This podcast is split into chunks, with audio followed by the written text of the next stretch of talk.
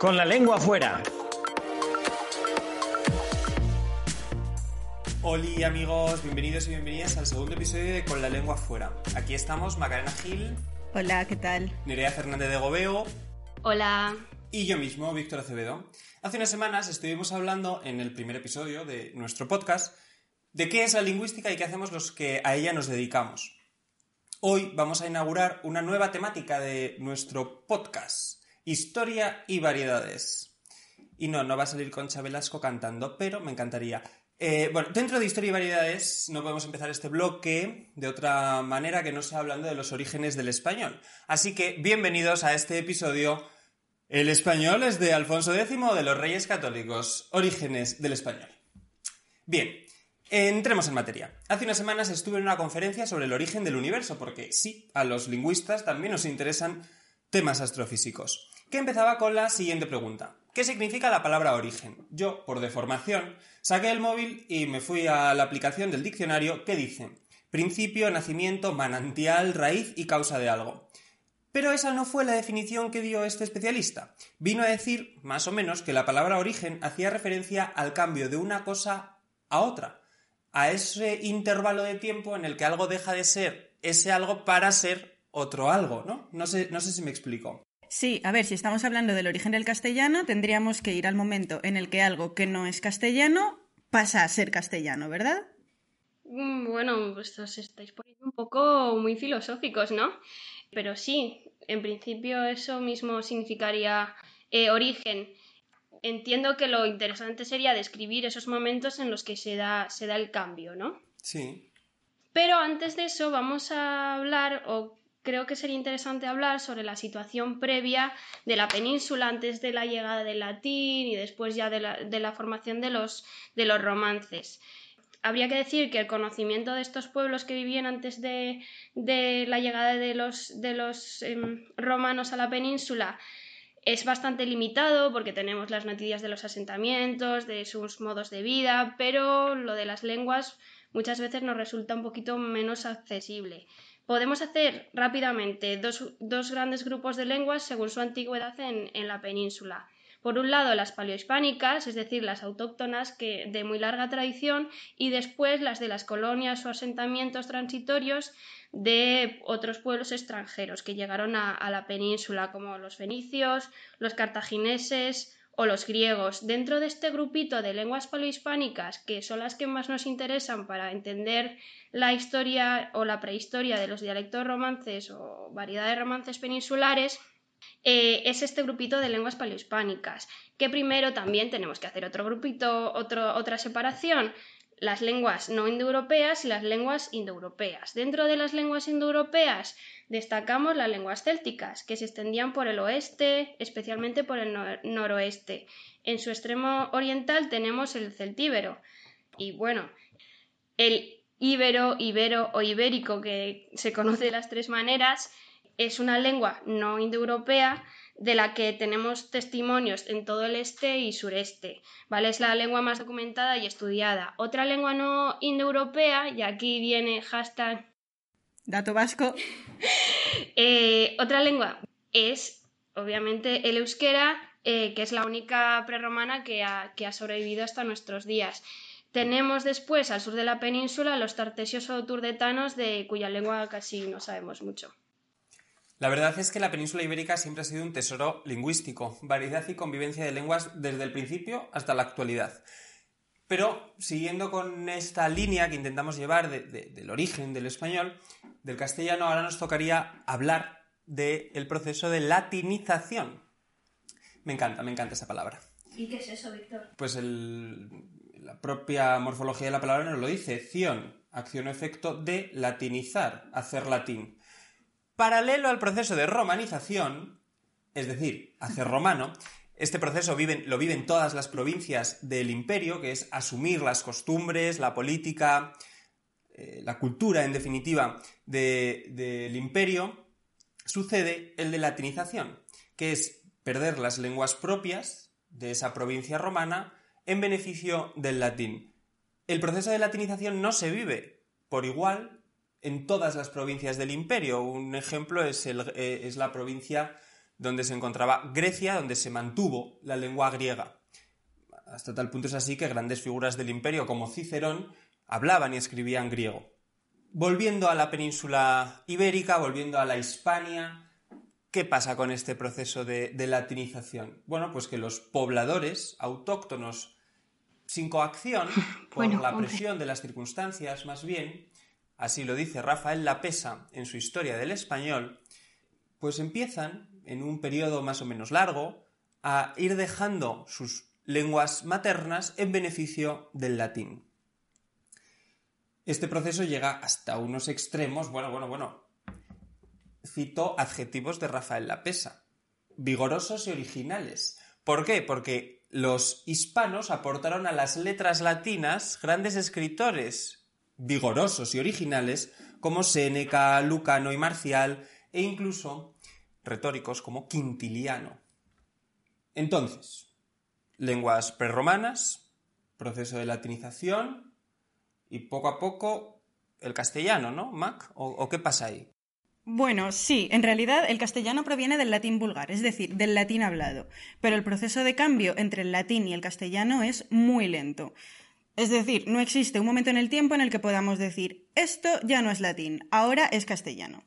Vamos a tratar brevemente, vamos, a tratar de explicar brevemente cómo fue este proceso mediante algunas pinceladas. Lo primero que hay que tener en cuenta es que tras la caída del Imperio Romano en el siglo V empiezan a llegar a Hispania los pueblos germanos. Uno de estos pueblos, el visigodo, se asienta en la península en el año 507, pero su lengua la mantienen poco tiempo porque el rey visigodo Recaredo se convierte al cristianismo en el año 589. Con lo cual, Claro, porque se me había olvidado decirlo, perdón que te he cortado, Mac, que el cristianismo ayuda o acompaña el proceso de latinización. Exacto. Entonces, cuando se convierte al cristianismo, el pueblo visigodo se latiniza, que ya ha explicado Víctor antes lo que es. Se latiniza de una manera muy rápida. Entonces, su lengua, las lenguas germánicas, se acaba perdiendo muy rápido. Por tanto, la influencia que tiene esta lengua en el castellano es muy escasa, pero sí que la podemos encontrar en algunos términos relacionados, por ejemplo, con el léxico militar. Por ejemplo, pa- la palabra espía o la palabra estaca o el verbo ganar provienen de- del que sería esta lengua germana.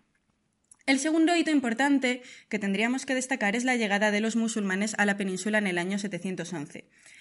Al contrario de lo que había sucedido con los visigodos, que no llegaron a imponer su modo de vida, sino que se latinizan, los musulmanes sí logran arabizar a, los pobladores de la península. Eh, entonces, ¿cómo se reconfigura el panorama lingüístico en esta época?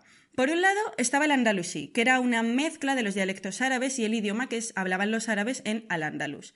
Por otro lado, existe el romandalusí, eh, comúnmente conocido como mozárabe, que era una variedad Eh, aquí te interrumpo. eh, os recomiendo que sigáis arroba romandalusí en Twitter, que es una cuenta que suele contar cosas sobre, sobre romandalusí o mozárabe súper interesante. Gracias. Gracias, Nerea. Bueno, el mozárabe, eh, como estaba diciendo, es una variedad latino-romance que se hablaba en aquellos territorios de mayoría musulmana, pero donde también vivían cristianos y judíos. La influencia del árabe en el castellano actual la podemos apreciar sobre todo en el léxico.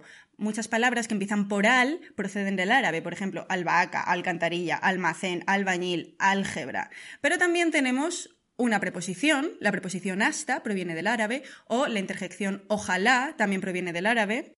Y otra cosa súper chachi es la palabra arroz, que no es que toda provenga del árabe, pero esa A de arroz es propia del español, porque no la encontramos en otras, en otras lenguas, como el rice del inglés o el rizzo de- del italiano, por esa, ese sustrato árabe que tiene el, el castellano y que enriquece muchísimo nuestra lengua. Que esa A es el artículo. Bueno, en el norte peninsular, por otro lado, se habían asentado los, los reinos cristianos que hablaban esa evolución del latín que podríamos denominar proto-romance. Pero eh, no se hablaba la misma variedad en todas las zonas, es decir, había distintas variedades dependiendo de, de la zona en la que estábamos. Sí, hay una, una especie de fragmentación lingüística en diferentes variedades romances, ¿no? Claro, una de ellas sería el castellano, por ejemplo. Bueno, entonces cuando a medida que mm, los reinos cristianos van desplazándose hacia el sur de la península, se va extendiendo el romance por la península. Antes de terminar, me gustaría hacer algunos apuntes, que es que eh, casi no tenemos testimonios escritos de las lenguas romance porque las lenguas que se utilizaban en la escritura eran el latín en los territorios cristianos o el árabe en los territorios musulmanes. Por eso es muy difícil establecer un seguimiento de la formación del castellano o de, otros romances. Algunos de los primeros textos escritos que tenemos en romance podrían ser las glosas emilianenses o las glosas silenses, que datan más o menos del siglo X, siglo XI, que consiste en una serie de anotaciones que se hacen en los márgenes de textos escritos en latín y son anotaciones sobre su sintaxis, sobre palabras concretas, traducciones y propuestas de sinónimos. A mí, me encanta también eh, la noticia de quesos. Sí, de, del siglo X, ¿no? Eh, que es, genial porque eran como unas notas de un fraile que va apuntando los quesos que, se van gastando en la despensa. y es muy interesante porque, porque ves ahí ese, ese romance, que, que en ese caso es más bien leonés o de, de esa zona. Ciertamente la historia del español es apasionante. Yendo a la pregunta de este episodio, ¿el español es de Alfonso X o de los Reyes Católicos? Bueno, muchas veces por reduccionismo decimos que, el español se empieza a estandarizar, que el castellano se empieza a estandarizar con Alfonso X y solemos hablar de la ortografía alfonsí. Luego Nerea nos, nos explicará un poco más, pero a mí antes me apetecería hablar de la ñ. Esa grafía que es casi la más característica del español, pero, pero ¿de dónde viene? No? Bueno, pues entre muchos de los que nos han contado la historia de la ñ está Lola Pons, que en su libro Una lengua muy muy larga podéis seguirla en Instagram, arroba no solo de Yoz, soy súper fan de Lola, eh, nos cuenta un poquito de esto. Y es que al final la ñ viene de una abreviatura. En la lengua medieval se, abreviaba con, facilidad, ¿no? Pues vuestra merced se ponía VM o incluso algunas nasales se, se marcaba un signo abreviativo sobre la vocal que les precedía. Bueno, pues de esta tendencia de abreviar surge la ñ de dos consonantes y tenemos la ñ. Y me encanta cómo cierra Lola eh, el capítulo que dedica a la ñ y dice así, lo curioso es que en un país donde nos castigamos continuamente por ser derrochadores, hemos construido el icono de la marca España a partir justamente de una abreviatura, la de la ñ. En relación a esto, me parece súper interesante pensar en que, yo qué sé, con lo de los SMS, ¿no? Que tenías que abreviar un montón las palabras para que te cupiera todo, eh, pues hubo como una difusión de esas abreviaturas y demás, que, es curioso que lo, eh, que lo relacionemos con la, con la actualidad y con la tecnología, pero que esas abreviaturas, lo eh, muchas abreviaturas las encontramos en documentos medievales. Bueno, volviendo a Alfonso X, que, lo has mencionado antes, no se puede obviar la importancia de Alfonso X en la difusión del castellano y en su uso para la expresión de materias que hasta entonces solo estaban redactadas en latín y en árabe clásicos. Es decir, que eh, se consideró ¿no? que el castellano era una lengua apropiada para escribir tipos de obras que nunca antes se habían redactado en romance. Señala a Torrens en alguno de sus libros que el rey impulsó, patrocinó, dirigió una extensa producción en prosa, formada por lujosos manuscritos que si no los habéis visto, muchos de ellos están en internet digitalizados y es una pasada lo bonitos que son las miniaturas y demás. Pero también es interesante cómo desde la Cancillería de Alfonso X se emplea el castellano para una serie de documentos, pero también el galaico portugués para la literatura, para esas famosas cantigas de Alfonso X que están escritas en esa variedad peninsular. Sí, eh, en relación con lo que dices de la Cancillería, tenemos que irnos un poquitito antes, tenemos que hablar del padre de Alfonso X, eh, porque con Fernando III ya se comienza a usar el castellano como lengua de la Cancillería, ¿no? de esa administración, digamos, más o menos. Por ejemplo, en los últimos años de su reinado mandó redactar más documentos en castellano que, en latín.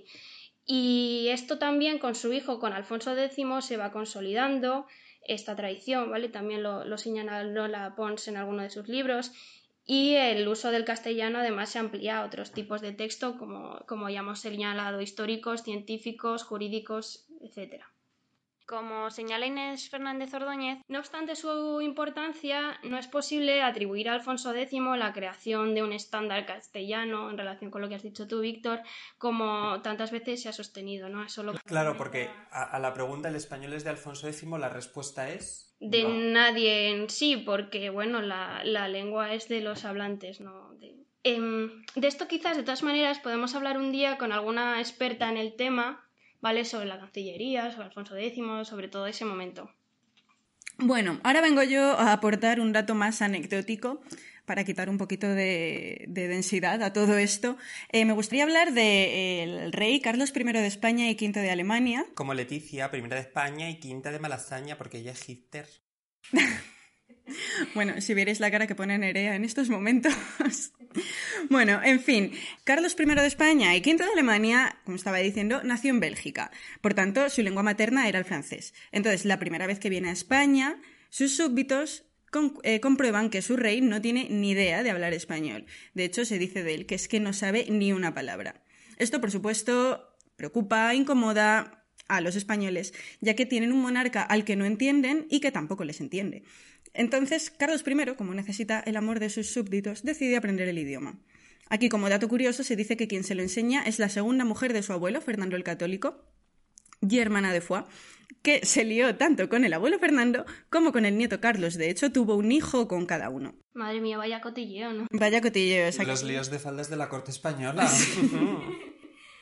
Bueno, el caso. Carlos I aprende a hablar español tan bien que eh, esta lengua se convierte en su lengua habitual. Y de hecho, parece ser que en un viaje que, que, hizo a Bolonia en el año 1529, al saludar al Papa Clemente VII, lo hace no en latín, que era la lengua diplomática, ni en italiano, que era la lengua de Bolonia, ni en francés, que era la lengua nativa del rey, sino en español.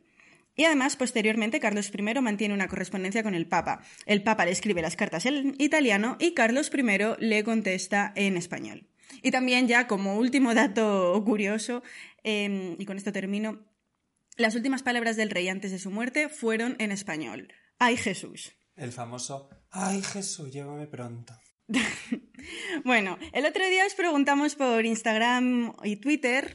Arroba lengua podcast. Seguidnos. Eh, os preguntamos cuándo fue la primera vez que el español adquiere el título de lengua oficial. Y vamos a dar la respuesta.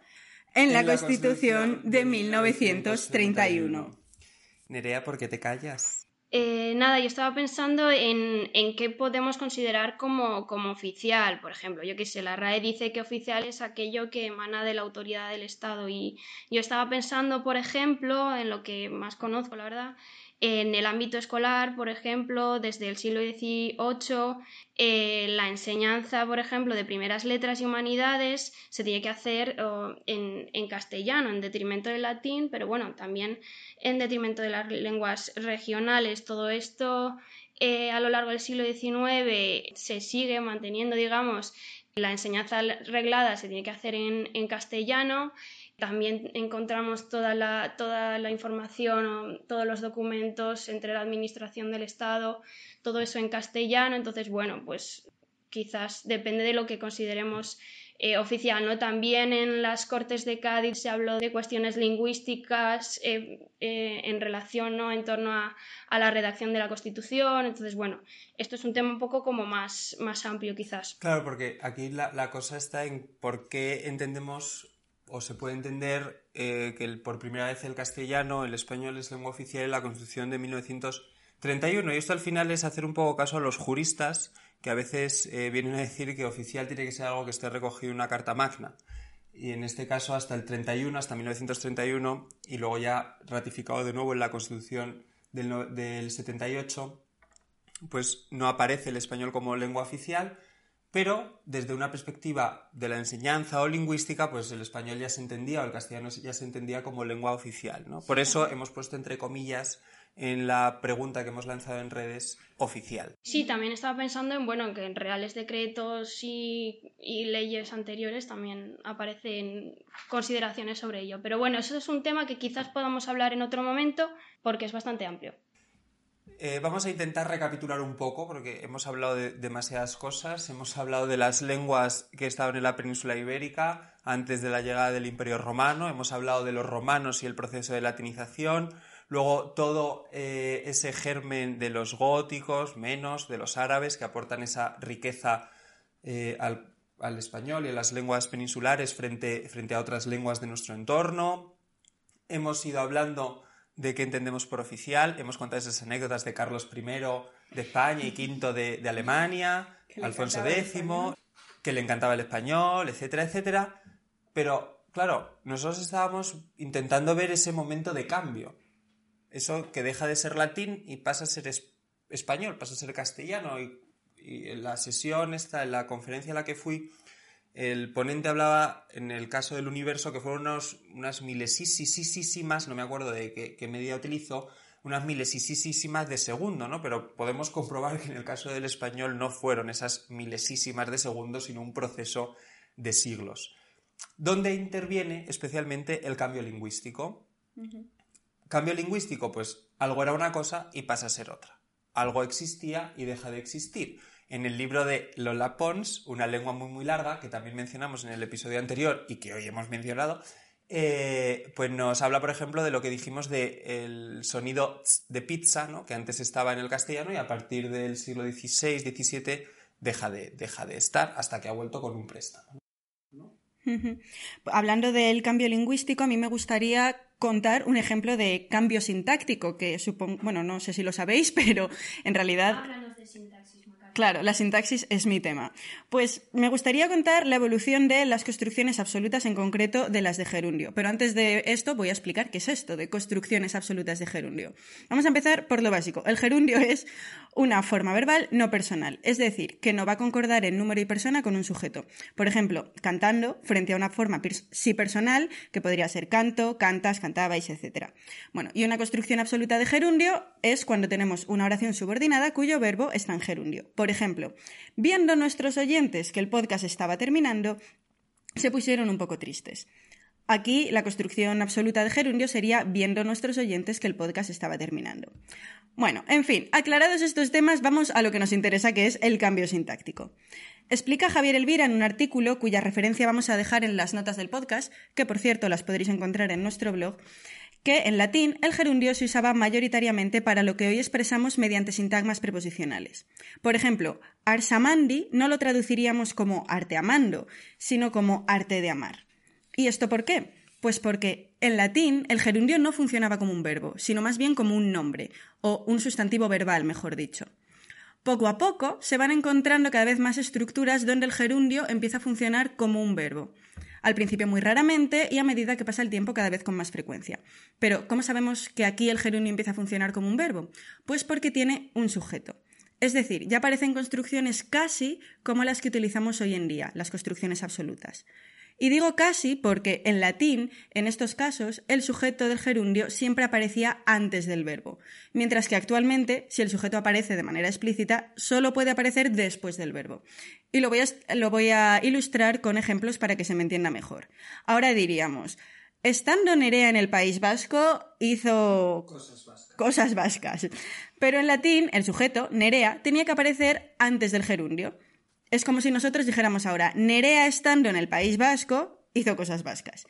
En la lengua medieval se empiezan a apreciar vacilaciones en cuanto a la posición del sujeto. Por ejemplo, en el Cantar del Miocid vamos a encontrar estructuras con el sujeto antepuesto, por ejemplo, ellos estando, pero también con el sujeto pospuesto, estando ellos. Entonces, en resumen, el gerundio en latín funcionaba de manera similar a un nombre. En los últimos estadios del latín empieza a adquirir valores de un verbo, porque se le empieza a poner un sujeto antepuesto, en el castellano medieval, este sujeto puede aparecer tanto antepuesto como pospuesto y hoy en día ya solo puede aparecer pospuesto. Vamos, que es un recorrido muy interesante, muy complejo, bastante más de lo que he contado aquí, que simplemente he intentado reducirlo, simplificarlo. La verdad es que hablar del origen de, nuestra lengua siempre es genial, súper chachi. y también eso, darnos cuenta de toda la variabilidad. Hemos definido origen como cambio de una cosa en otra, eh, las variaciones las podemos ver como pequeños orígenes, orígenes intermedios de una misma lengua, una misma variedad también. Eh, me mola verlo así, pero ¿qué pasa en América? no hemos dicho nada del español de América. Y eso que, supone más del 90% de los, que, los, que el español de América es más del 90% de los hablantes de español, ¿no? Creo que lo mejor es dejarlo para otro episodio, porque si, si reducimos el español de América en unos minutos, pues eh, sería, sería absurdo, ¿no? Por ejemplo, podemos dedicar un, un episodio para, para, hablar de los falsos mitos, ¿no? Del español americano. Sí, esto podemos preguntar por redes, a ver qué nos dice nuestra gente maja, ¿no? Que nos diga lo que quiere saber sobre ello. Hombre, claro, un podcast autoservicio. Bueno, hay que ir terminando, que, que se nos va el, el, tiempo. Claramente en unos minutos no, no podemos hablar de, de todo. Bueno, amigos, amigas, hasta aquí el programa de hoy. Esperemos que os haya gustado. Seguidnos en redes. Arroba lenguapodcast. En Twitter e Instagram, también en nuestro blog. lenguapodcast.wixite.com barra, barra blog. Y muchas gracias por todo. Hasta luego. Hasta luego. Hasta luego. Bueno, eh, permitidme que, que os robe unos segundos más. Quiero aprovechar el final de este episodio para despedirme de todos vosotros. Hace unos días les comenté a Nerea y a Macarena que por distintas circunstancias personales no podía continuar con el proyecto. Me voy con los buenísimos ratos que hemos pasado grabando y preparando las grabaciones, con todo el aprendizaje que ello conlleva y con la satisfacción de haber colaborado, aunque sea en los primeros momentos de vida, en Con la lengua afuera. Quiero dar las gracias a mis compañeras y amigas Macarena y Nerea por haber contado conmigo, también por su ilusión, por su esfuerzo, y también quiero daros las gracias a todos los que nos habéis escuchado y nos seguiréis escuchando y nos seguís por redes. De verdad, ha sido un verdadero placer hacer este podcast y sobre todo hacerlo con Macarena y Nerea. Bueno, Víctor, te vamos a echar mucho de menos, que sí. lo sepas. es una pena que, que, no puedas seguir. Y ya, ¿no? Sí, venga.